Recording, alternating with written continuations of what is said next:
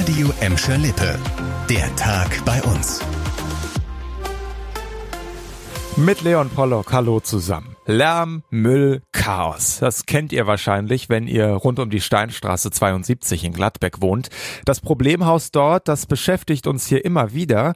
Jetzt scheint sich die Lage da aber so langsam tatsächlich zu verbessern. Chantal Teubert, da ist ja seit gut einem Monat ein privater Sicherheitsdienst auf Patrouille und der macht's offenbar gar nicht mal so schlecht. Das kann man so sagen, ja. Und sagt vor allem die Stadt so. Die ist total zufrieden mit der Security.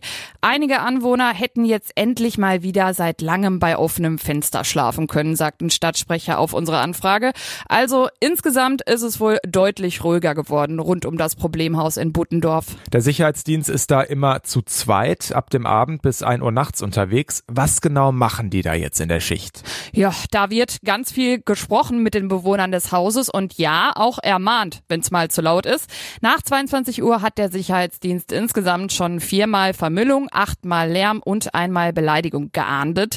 Viermal musste die Polizei kommen und helfen und einmal haben sich zwei Betrunkene geprügelt. Also Besserung am Problemhochhaus Steinstraße 72 in Gladbeck, ja. Tote Hose, nee, das noch nicht. Und am Ende des Monats wird der Sicherheitsdienst auch erstmal wieder abgezogen, denn in den Wintermonaten sei es insgesamt sowieso ruhiger als im Sommer, sagt die Stadt. Und ruhig ist es aktuell auch am Solebad im Revierpark von der Ort an der Bottropper Stadtgrenze.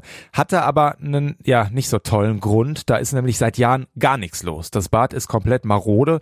Jetzt soll aber offenbar Bewegung in die Sache kommen. Der Oberhausener Stadtrat will Fördergeld eintreiben und nach vier Jahren Stillstand soll sich da wieder was tun.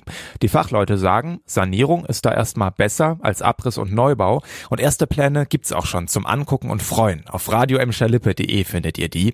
Kosten wird das alles wohl über 18 Millionen Euro und auch Bottrop muss da einen Teil zu beitragen. Und auch wenn die Planungen und Förderanträge jetzt angeschoben werden, wann ihr im Solebad von der Ort wieder schwimmen gehen könnt, diesen genauen Zeitplan, den gibt's leider noch nicht. Fußball und Felddienstarena. Ja, irgendwie schwieriges Thema aktuell. Aber jetzt machen wir aus dem runden Ball mal einen ovalen und freuen uns zusammen auf das Finale der European League of Football. Das wird am 22. September 2024 in der Gelsenkirchener Felddienstarena ausgetragen. Ein echter Kracher, schon 10.000 Tickets sind für dieses sportliche Highlight verkauft worden. Das Finale ist das wichtigste Spiel der ganzen Saison. Fans aus ganz Europa dürften da in die Schalke Arena kommen. Und vorher ist ja auch noch Fußball-EM bei uns. Heißt, wir können an der Stelle festhalten, hochklassiger Sport und Felddienstarena Jawohl, das passt dann eben doch zusammen.